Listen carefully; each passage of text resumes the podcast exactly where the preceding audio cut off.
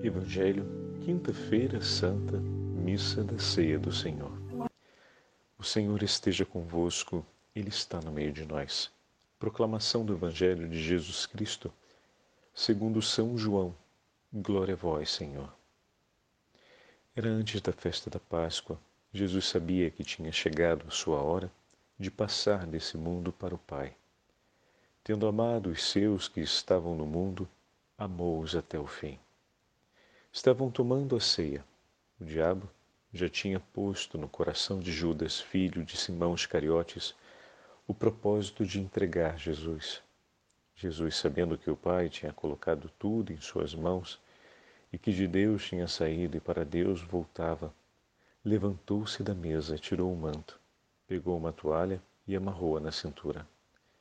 Derramou água numa bacia e começou a lavar os pés dos discípulos enxugando-os com a toalha com que estava cingido. Chegou a vez de Simão Pedro. Pedro disse: Senhor, tu me lavas os pés. Respondeu Jesus: Agora não entendes o que estou fazendo, mais tarde compreenderás. Disse-lhe Pedro: Tu nunca me lavarás os pés.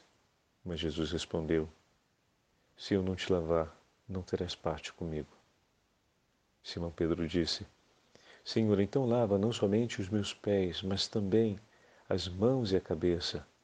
Jesus respondeu: Quem já se banhou não precisa lavar senão os pés, porque já está tudo limpo. Também vós estáis limpos, mas não todos. Jesus sabia quem o ia entregar. Por isso disse: Nem todos estáis limpos. Depois de ter lavado os pés dos discípulos, Jesus vestiu o manto e sentou-se de novo e disse aos discípulos: Compreendeis o que acabo de fazer? Vós me chamais Mestre e Senhor, e dizeis bem, pois eu sou. Portanto, se eu, o Senhor e Mestre, vos lavei os pés, também vós deveis lavar os pés uns dos outros. Dei-vos o exemplo para que façais a mesma coisa que eu fiz. Palavra da salvação. Glória a vós, Senhor. Quinta-feira da Semana Santa, celebração da Ceia do Senhor, em nome do Pai, do Filho e do Espírito Santo. Amém. Queridos irmãos e irmãs, com a celebração da Ceia do Senhor, damos início ao Tríduo Pascal. E o Evangelho de hoje é o 13 terceiro capítulo do Evangelho de São João. O Evangelho que narra a celebração da Ceia do Senhor e o momento em que o Senhor, tomando a bacia, a água, realiza esse grande gesto diante de seus discípulos. Também hoje celebramos o dia da instituição do sacerdócio e do sacramento da Eucaristia. Queridos irmãos e irmãs, que dia especial a Quinta-feira Santa na vida de todos os sacerdotes e na vida da inteira Igreja do Senhor vendo que se aproximava a hora de entregar-se, de passar para o Pai, tendo amado os seus, amou-os até o fim e entregou tudo o que estava em seu coração e instituiu a graça do sacerdócio em favor de toda a Igreja, a fim de que fosse celebrado o mistério da sua paixão, morte e ressurreição até o dia de sua volta triunfal. E desse modo nos foi entregue o tesouro, o penhor, pela nossa salvação. Queridos irmãos e irmãs, no Evangelho de hoje, três são os personagens que aparecem: Judas, Jesus e Pedro. Judas, como o Evangelho nos fala, estava decidido a entregá-lo. Já tinha no coração um propósito de entregá-lo. Jesus já tem no coração o propósito de se entregar por nós.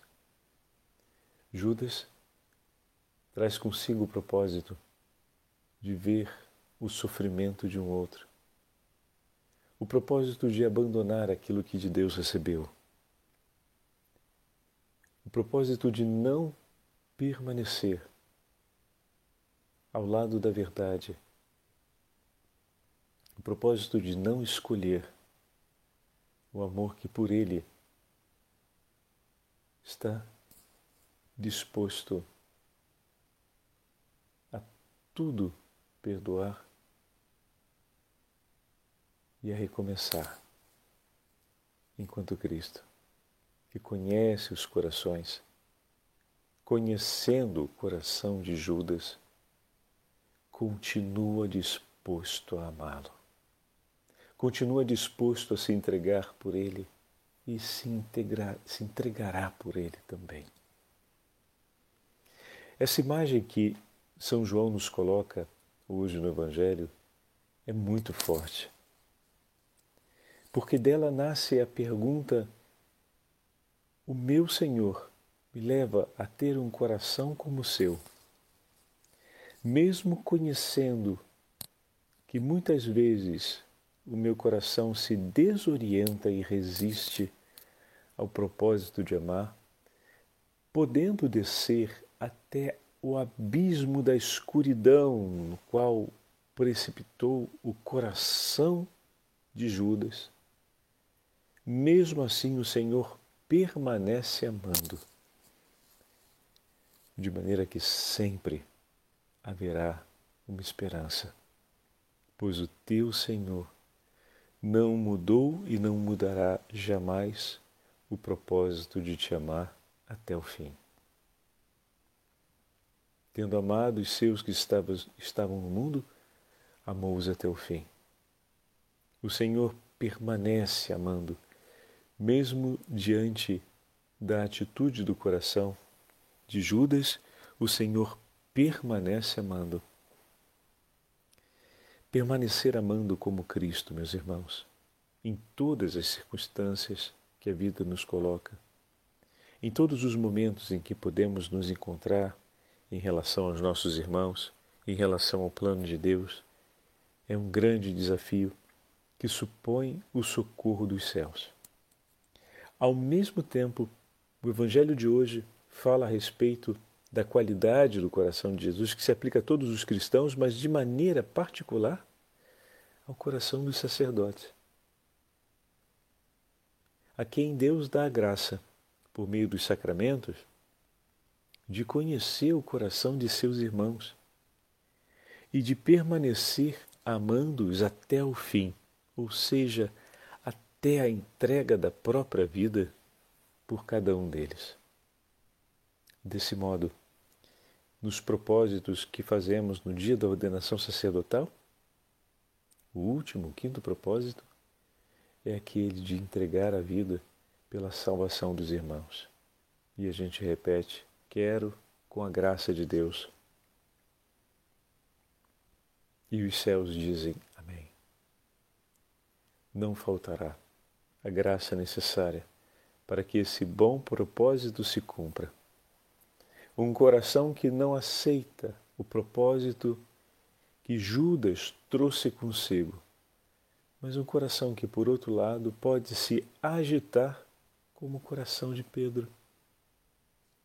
O terceiro personagem do Evangelho de hoje, que vendo o gesto de Jesus, tendo um grande amor por ele, e vendo o seu gesto, não consegue encaixar as duas coisas. Não que Pedro não consiga deixar-se cuidar por Jesus, mas Pedro acredita que muito mais importante é a prestação, vamos colocar assim, a prestação de serviço e a atenção por aquilo que o Senhor quer e merece.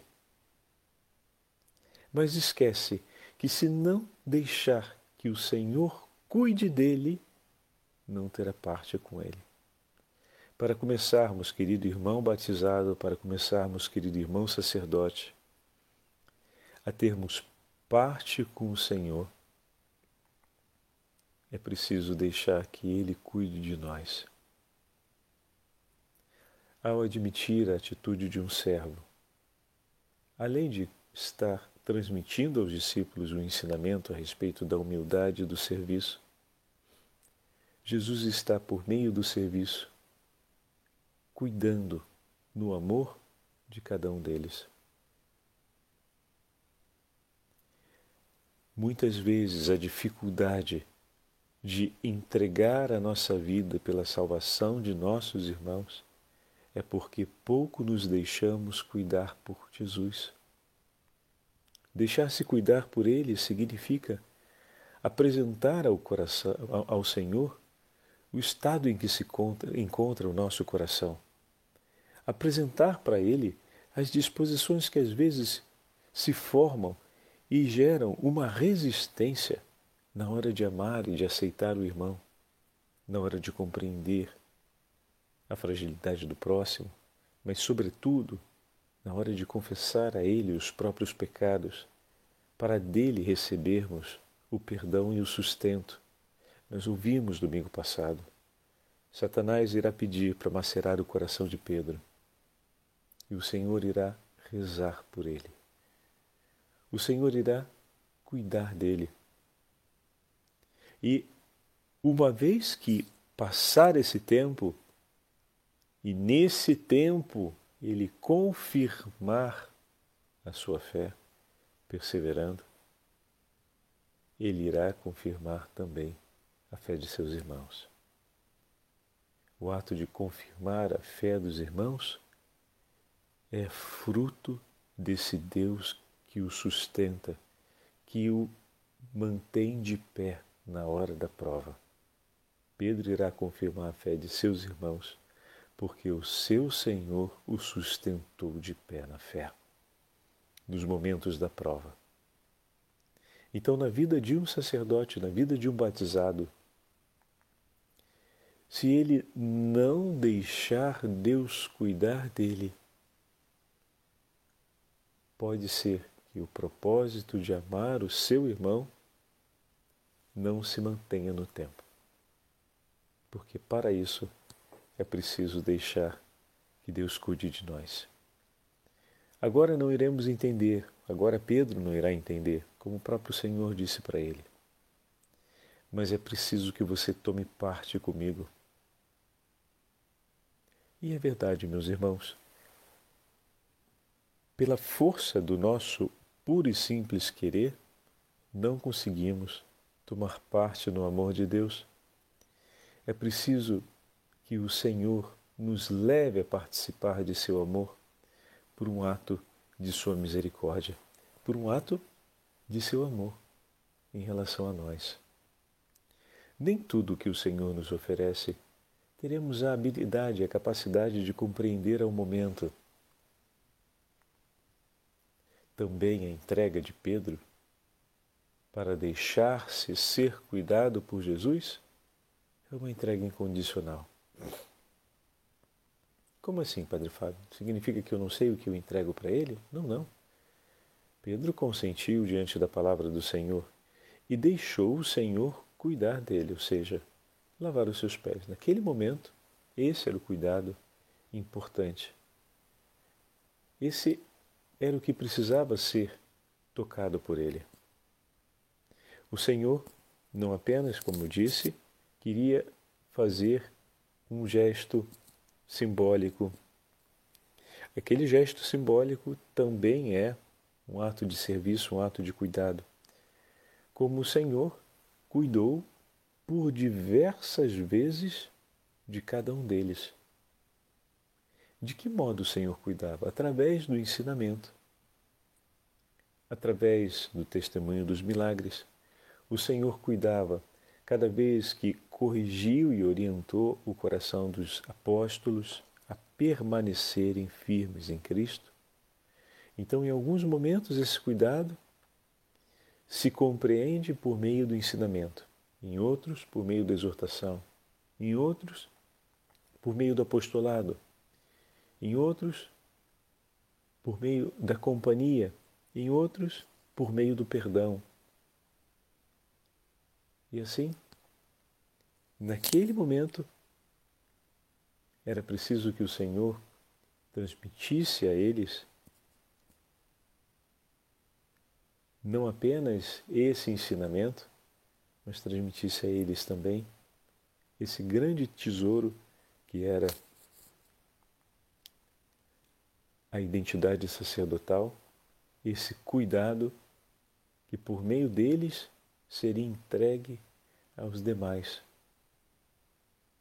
Então, não apenas o Senhor está cuidando dos apóstolos enquanto a necessidade imediata deles, mas está entregando por eles um cuidado que eles entregarão por todos os homens. É muito maior do que apenas um cuidado imediato, é dizer, cuidando de vocês, eu cuidarei de todos os homens que estiverem no mundo em sofrimento. Deixando eu cuidar de cada um de vocês por meio do coração de vocês, eu cuidarei dos homens e mulheres no mundo. Ao entregar-se ao Senhor, deixando-se cuidar por Ele, meu irmão sacerdote, você se torna no mundo cuidado de Deus por todos os homens. Deixando Deus cuidar de você, você será encorajamento para muitos homens deixarem-se cuidar por Deus em um cuidado que muitas vezes virá por suas próprias mãos. Mas não pensem que isso, obviamente, salvo as devidas proporções, é exclusivo para os sacerdotes. Porque um pai e uma mãe que se deixam cuidar por Cristo, por meio da Igreja, ensinam e inspiram seus filhos a permitirem a mesma coisa. Um pai e uma mãe, ao deixarem-se cuidar por Deus em suas necessidades, ao buscarem os sacramentos, ao, ao buscarem aquilo que o Senhor oferece como medicina espiritual, desde a palavra de Deus aos sacramentos, até a presença da comunidade, que nos acompanha no dia a dia de nossa vida em família, vai ensinando seus filhos. Não só vai tendo forças para cuidar deles segundo o coração de Jesus, mas vai ensinando seus filhos também a buscarem o legítimo cuidado de Deus ao longo de suas vidas. E esse ensinamento merece ser transmitido. Mas só ensina a cuidar quem se deixa cuidar. Porque, como já tivemos a oportunidade de meditar, podemos ter consciência da necessidade do cuidado, mas ainda assim não aceitá-lo. Então, o testemunho do outro tem uma relevância enorme para nos encorajarmos a deixarmos-nos cuidar. Por exemplo, o filho sempre se deixou cuidar pelo pai e tudo entregou nas mãos do pai. E o pai, por ele, demonstrou-se sempre cuidado e presença em todos os momentos. E dessa forma, o Cristo nos ensina a estarmos em Suas mãos. Então não tem outro modo de querer ensinar os nossos filhos o caminho para deixar-se cuidar por Deus sem que nós, por primeiro, nos coloquemos diante dele e nos permitamos, como Pedro consentiu diante das palavras do Senhor, que ele cuide de nós. É claro que o que tudo aquilo ali no momento da ceia significava era muito maior do que somente o cuidado do serviço do lava-pés, era um cuidado que seria entendido, como falamos, ao longo do tempo e que tinha um efeito que era muito maior do que simplesmente o imediato cuidado, era tomar parte com ele.